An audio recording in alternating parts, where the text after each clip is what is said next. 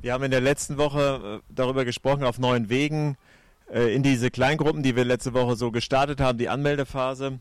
Und heute ähm, geht es nochmal so, wollen wir die Menschen in den Fokus nehmen, die, die irgendeinen neuen Lebensabschnitt vor sich haben oder irgendein neues Projekt oder einfach so vor so einer Aufgabe stehen, wo das noch nicht so ganz klar ist, wie das so alles werden wird. Und ähm, ich habe hier einen Zettel, den habe ich beinahe vergessen. Da habe ich heute Morgen schon was draufgeschrieben und den öffne ich gleich, um zu sehen, ob meine Vermutung richtig war oder nicht. Also es ist jetzt auch ein kleines Experiment für mich hier. Ähm, stellt euch mal vor, wir alle machen zusammen eine große Reise oder jeder für sich eine große Reise und dann ähm, macht ihr euch eine Liste. Ich weiß nicht, was für ein Typ ihr seid, wie ihr eure Urlaubsplanung so angeht. Zwei Stunden vorher mal gucken, was da ist und alle schnell rein. Oder wirklich schon drei Wochen vorher mit einer Liste, die abgehakt wird. Aber jetzt so oder so, ist es eigentlich egal. Überlegt mal kurz, was, was darf auf gar keinen Fall fehlen? Was ist auf jeden Fall dabei, wenn ihr in Urlaub fahrt? Also überlegt erst einen Moment und dann würde ich gerne tatsächlich mal so richtige Antworten hören. Also das ist jetzt mal anders ich habe jetzt letzte Woche in einem Geschäft jemand getroffen mit Maske, er sagte Hallo Willi zu mir. Ich wusste nicht, wer das ist, hatte die Maske kurz abgenommen, da wusste ich es leider immer noch nicht. Ähm, und äh, dann sagte er, ja, ich war ein paar Mal bei euch im Gottesdienst. Man, oh, weiß ich gar nicht. Ja, ja, war auch online. Hm, ja, also das ist natürlich dann wenig hilfreich. Also hier können jetzt direkt Antworten kommen. Also das, überlegt noch einen Moment, was ist das Allerwichtigste oder eins der wichtigsten oder Nein, das Allerwichtigste. Was nehmt ihr auf jeden Fall mit? Das würdet ihr im Urlaub nicht zu Hause lassen. Handy, Schutzmaske, Ladegerät, eine Brille, ja. Die Visa, Kreditkarte. Okay, es reicht, glaube ich. Äh, ich bin Reisepass, naja, wenn man Deutschland nicht verlässt. Aber ein guter Hinweis auf jeden Fall. Hier steht eins oder zwei drauf auf meinem Zettel. Das Handy, dachte ich, auf Platz eins oder zwei. Aber es war das erste, was äh, kam. Das Handy, das können wir auf gar keinen Fall zu Hause lassen. Gerade wo das ja auch im Prinzip nichts kostet, ob ich in Deutschland, äh, nicht mehr kostet, ob ich in Deutschland bin oder zu Hause. Ähm, ich bin 1987 mal äh, mit zwei Freunden nach Frankreich gefahren, an den Atlantik. Und wir sind einfach losgefahren, hatten das einen Tag vorher überlegt und dann sind wir da hingefahren ohne Handy. Das ist jetzt für die äh, Jüngeren kaum vorstellbar. Wir sind einfach losgefahren ohne Handy. Und äh, da habe ich neulich mit jemandem drüber gesprochen und da haben wir echt gedacht, das wäre heute gar nicht mehr denkbar. Und dann habe ich vielleicht nach einer Woche mal zu Hause angerufen und mal kurz gesagt, äh, wo wir sind und äh, dass wir noch leben. Und das war's. Mehr Kontakt gab es nicht nach Hause. Heute eigentlich unvorstellbar.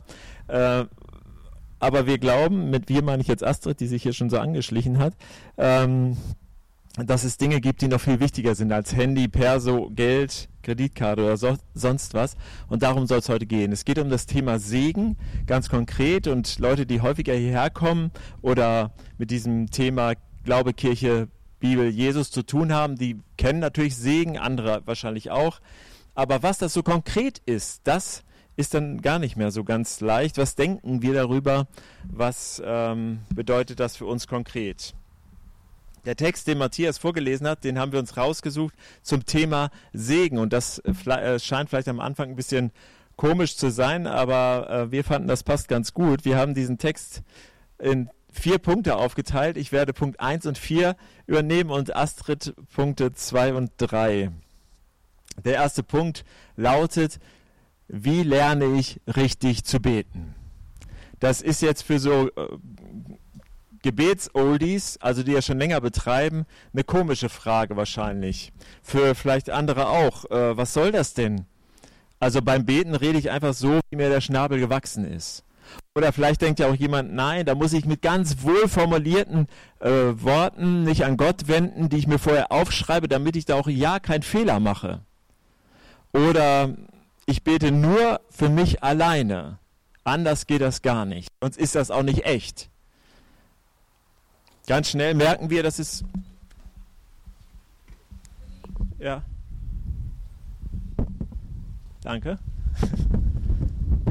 Ganz schnell merken wir, dass es äh, da ganz unterschiedliche Vorstellungen vom Beten gibt. Einfach nur so mit Gott reden oder steckt da doch mehr hinter? Die Freunde von Jesus, mit denen er immer unterwegs war, diese zwölf Jünger nennt Jesus sie und die Bibel sie, die waren ja nicht gebetsunerfahren, aber als sie so ein paar eine Zeit lang mit Jesus unterwegs waren, da haben sie gemerkt, Moment, auch wenn wir das Beten kennen, ist das, was Jesus tut, was anderes als das, was wir bisher unter dem Begriff Gebet ähm, abgehakt hatten. Und dann irgendwann kommen sie zu ihm und dann sagen sie zu ihm, lehre uns beten, zeig uns doch, wie das funktioniert, damit wir das lernen können. Und dann antwortet er mit dem Vater unser. Das haben wir eben auch schon getan. Da steckt inhaltlich echt unglaublich viel drin. Es ist ein ganz wertvolles Gebet, äh, das uns auch mal Worte gibt, wenn wir selbst keine mehr haben. Von daher ist es gut, das auswendig zu können. Aber er hängt noch etwas an. Nachdem er gelehrt hat, was man beten soll, sagt er auch, wie das Ganze geschehen soll. Er erzählt eine kurze Geschichte von einem Freund in Not, die erzähle ich ganz am Ende. Die kommt nach dem äh, Abschnitt, den Matthias vorgelesen hat. Und wir dürfen nicht vergessen, bei all dem, was jetzt kommt, geht es um das Thema Gebet. Also wenn wir beten, und das ist das Hauptthema, dann mit der Zusage Gottes, dass er uns hört. Und der erste Vers nochmal. Und ich sage euch, bittet, so wird euch gegeben werden, sucht, so werdet ihr finden, klopft an und es wird euch geöffnet werden. Was geht uns bei diesem Vers als erstes durch den Kopf, wenn wir diesen Vers hören? Was ist das Erste, woran wir denken? Ich habe da eine kleine Umfrage gemacht, die ist nicht äh, objektiv gewesen, aber die paar, die ich gefragt habe, die, die haben geantwortet, es geht ums Bitten. Das ist das allererste, woran wir denken beim Gebet. Und das geht wahrscheinlich den meisten so, weil es in unserem Gebeten ganz häufig auch genau darum geht, dass wir Bitten vor Gott bringen. Bitte schenk uns dies, schenk uns das, schenk uns Regen, schenk uns Sonne, was auch immer. Wir kommen mit unseren Bitten zu Gott und in seiner kleinen Lehreinheit, die Jesus hier ähm, seinen Jüngern schenkt, da redet er aber auch vom Suchen und vom Klopfen als Teil des Gebets. Es geht ja, das Hauptthema ist ja beten. Also so als nonverbale Aktion, in seiner Nähe sein, könnte man auch sagen. Und wie können wir das lernen? Wie können wir lernen zu beten oder vielleicht laut zu beten? Das sage ich am Ende. Jetzt kommt Astrid mit Punkt 2 und 3.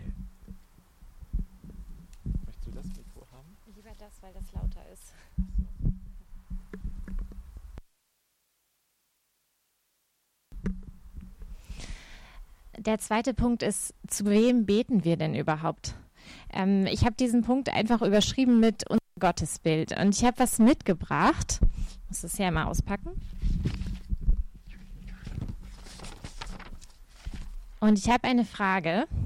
Gibt es hier irgendein ganz mutiges Kind, das mir sagen kann, was für ein Tier auf diesem Zettel abgebildet ist? Gibt es hier irgendjemanden? Ein mutiges Kind mit guten Augen brauchen wir, glaube ich.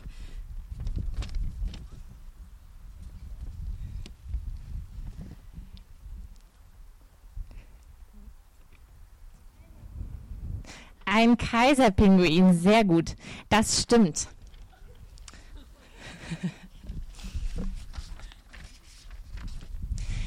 über Pinguine, ich weiß nicht, ob nur über Kaiserpinguine oder allgemein über Pinguine, habe ich in der letzten Woche was ziemlich Erstaunliches gelesen. Und zwar ist es nämlich so, dass ein Pinguin sein eigenes Junges in, unter einer ganzen Horde mit Pinguinen hören kann. Das wäre ungefähr so, wie wenn wir ins Fußballstadion gehen, und zwar ein richtiges Fußballstadion, nicht mit Geisterspielen, sondern in so ein voll besetztes Fußballstadion, und als Eltern da hören können, das ist mein Kind, das da gerade zwischen all den jubelnden, jauchzenden, gröhlenden Fans ähm, seine Stimme erhebt. Das ist mein Kind. Sowas können Pinguine. Daran erkennen wir natürlich erstmal, dass Pinguine ziemlich gute Ohren haben. Das finde ich ziemlich beeindruckend. Aber was ich noch beeindruckend finde, ist, dass wir da, glaube ich, auch sehr viel Fürsorge erkennen. Wir erkennen, wie aufmerksam Pinguine denn ihren Kindern begegnen, wenn sie überhaupt darauf achten, dass unter all den vielen schnatternden Pinguinen gerade ihr eigenes Kind ruft. Und als ich dar mir darüber so Gedanken gemacht habe, habe ich gedacht, das ist eigentlich auch wirklich ein cooles Bild für Gott. Nur dass Gott halt nicht nur ein Fußballstadion hat oder eine schnatternde Herde Pinguine, sondern viel mehr. Die ganze Welt, alle Menschen, ja das ganze Universum. Und trotzdem ist Gott mit genau dieser Aufmerksamkeit da und hört das, wenn wir bitten. Jesus sagt, ich rede jetzt vor allem übers Bitten, Jesus erklärt in diesem Text, Gott ist unser Vater im Himmel. Und vielleicht ähm, sind wir schon ganz, ganz lange Christen und haben uns an diesen Gedanken schon sehr gewöhnt. Das kennen wir, das wissen wir. Ja klar ist Gott unser Vater im Himmel. Vielleicht sind unsere ersten Assoziationen dafür, wenn wir das hören, auch eher ein bisschen negativ, weil wir mit unserem Vater vielleicht gar nicht nur so positive Dinge verbinden oder weil wir unseren Vater vielleicht gar nicht kennen oder nicht gut kennen, weil er nicht viel da war. All diese Gedanken und ähm, Gefühle, die kommen in uns hoch, wenn wir das hören. Gott ist unser Vater. Die gehören zu unserem Leben dazu. Und trotzdem glaube ich, ist es an dieser Stelle gut, wenn wir den Blick mal auf das richten, was Jesus denn eigentlich damit meint, wenn er sagt, wir beten zu Gott, zu unserem Vater im Himmel. Und ich möchte da nur so auf zwei Punkte eingehen, die hier so ganz deutlich werden. Und zwar ist das, dass Jesus davon ausgeht, unser Vater im Himmel, das ist ein großzügiger Vater. Der wartet darauf, dass wir ihn bitten und möchte uns gerne geben. Das ist das Gottesbild, das Jesus da beschreibt. Und das andere ist, er sagt, niemals wird unser Vater im Himmel uns irgendwas irgendwas Schlechtes geben, wenn wir ihn um was Gutes bitten. Unser Vater im Himmel ist liebevoll. Und das ist der Gott, den Jesus hier beschreibt in diesen Versen.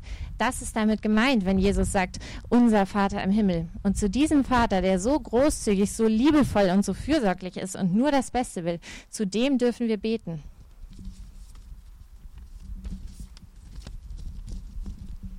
Aber, und damit komme ich dann zum dritten Punkt, aber warum erlebe ich das denn dann nicht so? Und Willi und ich haben in der vergangenen Woche mit einigen Menschen über diese Verse geredet. Und ähm, das eine war das, was die eine Reaktion, die immer kam, war das, was Willi gerade gesagt hat. Es geht ums Bitten. Und die andere Reaktion war die. Aber in meinem Leben sieht das doch anders aus. Ich erlebe das nicht, dass ich immer bete und dann passiert, worum ich bitte. Und ich muss gestehen, dass auch mir diese Gedanken nicht fremd sind. Und ich muss auch sagen, dass ich so viel christliche Sozialis Sozialisation hinter mir habe, dass ich auch sofort die richtigen Antworten darauf weiß. Dass ich weiß, ja, aber klar, Gott sieht das ja anders. Gott sieht ja viel weiter als ich. Und ich habe da auch gleich ein gutes Beispiel für. In der vergangenen Woche war ich mit einer Freundin und ihren zwei kleinen Mädels am Strand. Die Kinder sind ein Dreivierteljahr und zweieinhalb Jahre. Und äh, die größere von den beiden, die zweieinhalbjährige, die weiß, glaube ich, überhaupt nicht, was Angst bedeutet. Die kommt zum Strand und sieht das Wasser und will sofort rein. Und am liebsten so ganz alleine und auch auf jeden Fall ohne Schwimmflügel. Darf sie natürlich nicht. Und es ist auch egal, wie viel sie da bittet und bettelt und vielleicht auch schimpft und meckert. Sie wird nicht alleine ohne Schwimmflügel ins Wasser dürfen. Weil meine Freundin weiß, nein, das kann sie nicht. Das wäre lebensgefährlich für sie. Und das war so das Erste, woran ich denken musste. Ja, so ist es, glaube ich, manchmal auch eben bei Gott. Er sieht halt viel weiter als wir und kann Situationen überblicken, die wir manchmal nicht überblicken können. Aber mein zweiter Gedanke zu diesem Thema war dann, ja, aber stimmt das denn überhaupt? Erlebe ich das denn wirklich so, dass das gar nicht stimmt, was Jesus da sagt? Ist das wirklich so eine Spannung zwischen dem, was Jesus sagt und meinem Leben? Und ich habe mich dann mal hingesetzt und wirklich ernsthaft darüber nachgedacht. Und ich bin zu dem Schluss gekommen bei mir. Das ist jetzt meine persönliche Erfahrung.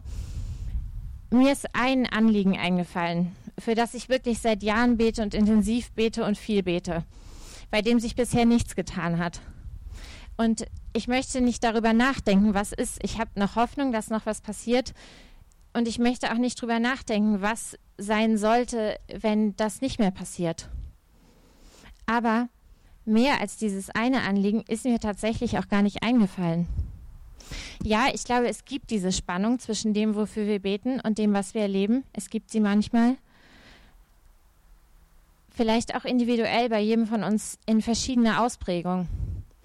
Aber ich glaube, manchmal ist es auch gut, wenn wir das selbst hinterfragen. Stimmt das, dass es diese Spannung gibt, dass Gott wirklich nicht handelt? Oder sind nicht die anderen Beispiele, die, in denen Gott handelt und in denen Gott reagiert und in denen Gott tut und unsere Gebete beantwortet, sind das nicht viel mehr? Und wollen diese anderen Gedanken uns nicht vielleicht einfach nur entmutigen und vielleicht auch so die, die Kraft und die Schönheit dieses, dieser Zusage, die Jesus hier macht, wegnehmen? Und uns davon abhalten, eben genau das zu tun, was Jesus hier sagt. Wir kommen fröhlich zum Vater und wir beten für das, was uns auf dem Herzen liegt. Ein letzter Gedanke noch. Wenige Wochen oder Monate nachdem ähm, dieser Text passiert, in, um den es heute geht, wird Jesus selber erleben, wie seine Gebete nicht erhört werden. Er wird nach Jerusalem gehen, er wird dort im Garten Gethsemane darum bitten und Gott anflehen, dass er nicht sterben muss, dass er nicht leiden und nicht sterben muss. Und wird am Ende sein Gebet umformulieren und dahin kommen, aber Gott, dein Wille geschehe und nicht mein Wille. Direkt nach dieser Begebenheit wird Jesus verhaftet werden. Und dann nimmt die ganze Passionsgeschichte, die wahrscheinlich viele von uns kennen, ihren Lauf. Zu dem Zeitpunkt, als Jesus dieses Gespräch mit den Jüngern führt, weiß er schon, dass er leiden und sterben wird. Das hat er wenige Kapitel vorher im Lukas-Evangelium, wenn man mal so ein bisschen vorblättert, seinen Jüngern schon angekündigt.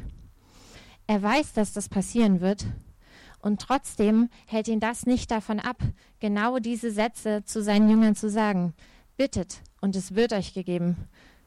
Suchtet und ihr werdet finden. Klopft an und es wird euch aufgetan. Wir dürfen wissen, wenn wir selber erleben, unsere Gebete werden nicht sofort beantwortet, werden vielleicht auch gar nicht beantwortet oder nicht so, wie wir uns das wünschen, dann dürfen wir wissen, Jesus versteht das. Jesus weiß wirklich, wie das ist, weil er selber das erlebt hat.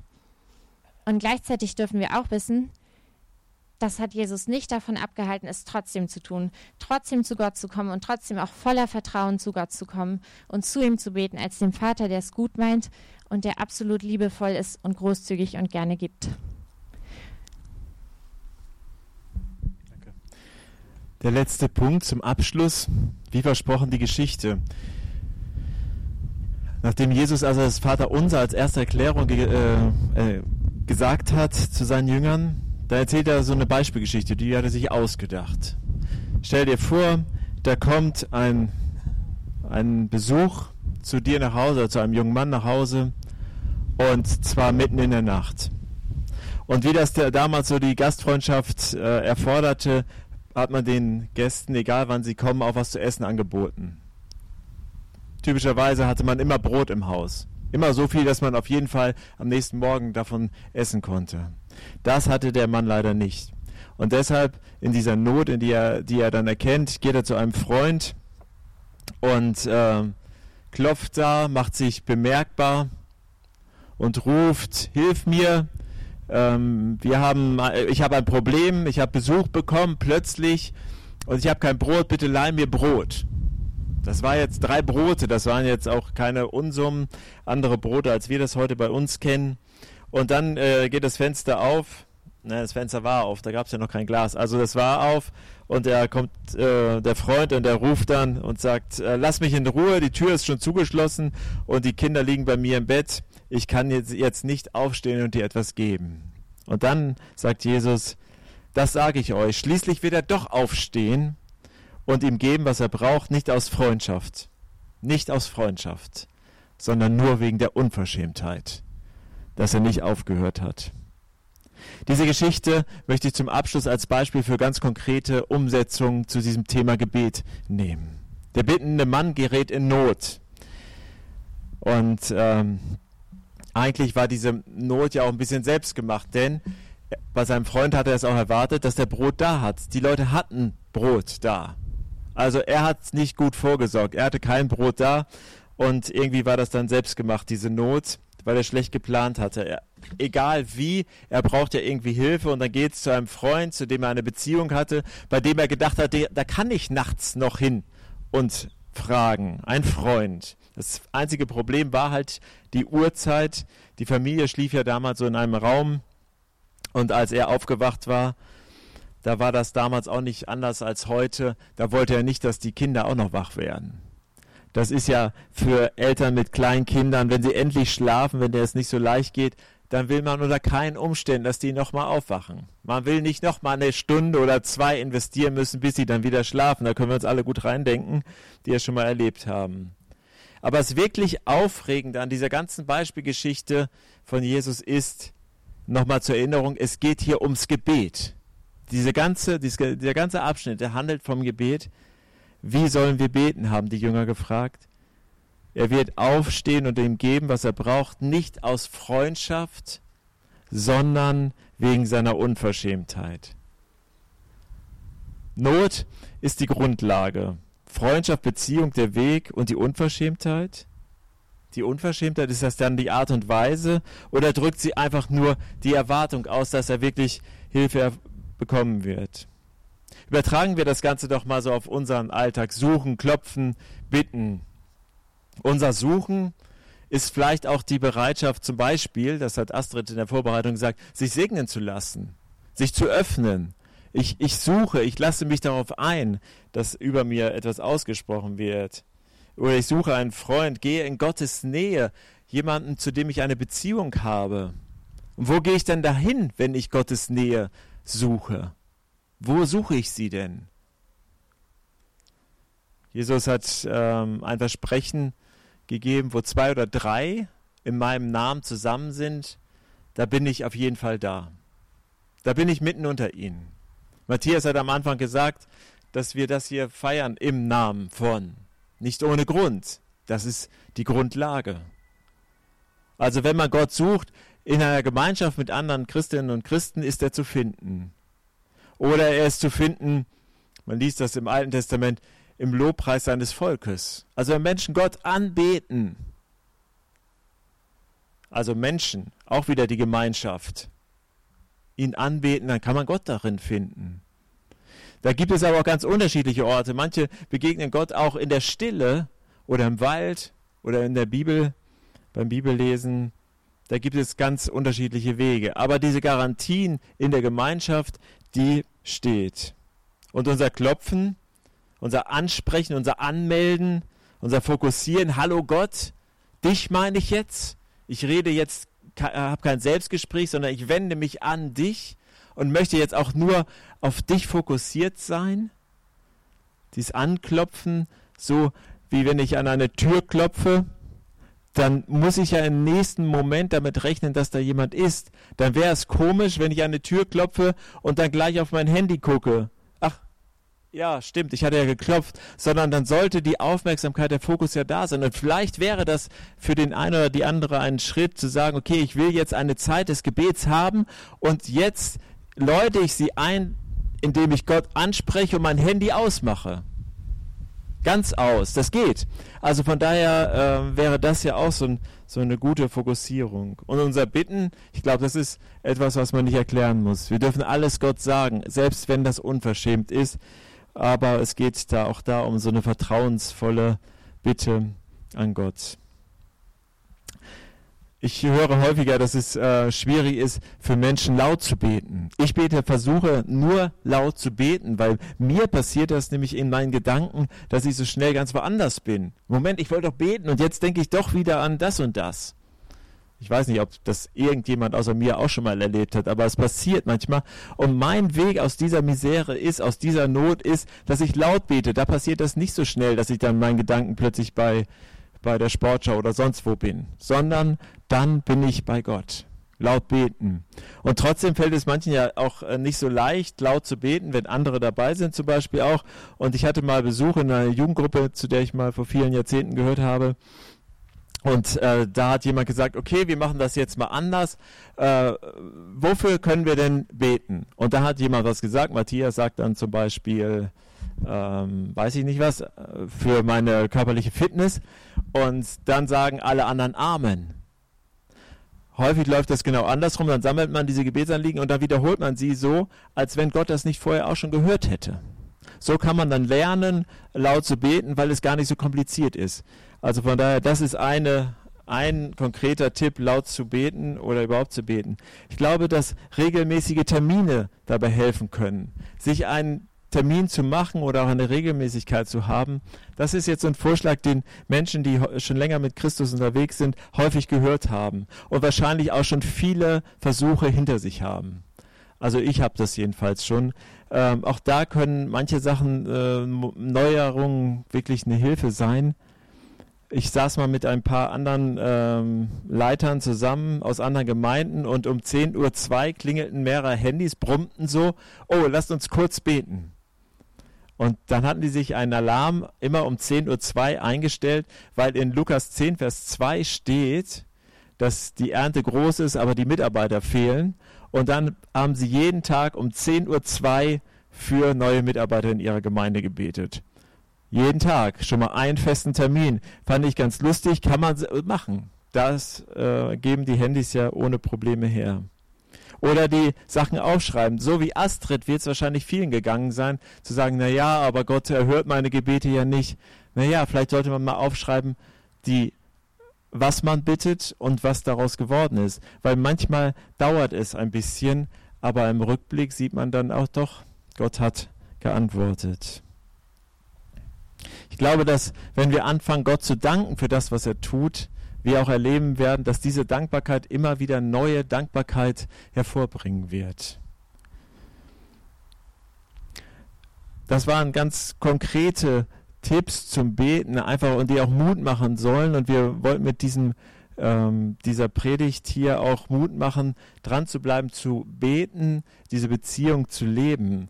Wir beten, äh, bieten, äh, bieten aber von der Gemeinde ja auch einige unterstützende Maßnahmen an. Jeden Montag trifft sich unser Gebetskreis. In Gemeinschaft zu beten ist ja auch häufig leichter. Und ab dem 24. August werden wir Gebetstage in unserer Gemeinde haben. Das kann man auf der Homepage angucken. Eine Woche lang jeden Tag ein Termin zu unterschiedlichen Tageszeiten, so dass man da auch ein bisschen äh, seinen persönlichen Kalender anpassen kann. Und wenn du gut aufgepasst hast, dann musst du sagen, ja, es geht doch heute um Segnen. Auf neuen Wegen mit Gottes Segen. Da war eigentlich jetzt wenig die Rede von Gottes Segen. Es ging hier doch immer nur ums Beten, oder?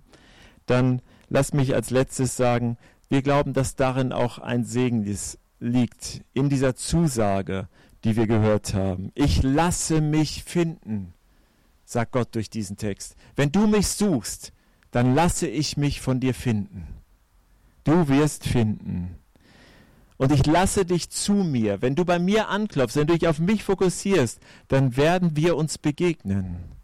Du wirst bei mir sein. Und ich sehe dein Herz, ich sehe dein Anliegen, du wirst bekommen. Und diesen Segen, den dürfen wir mitnehmen heute und in die alles Neue, was jetzt kommt. Amen.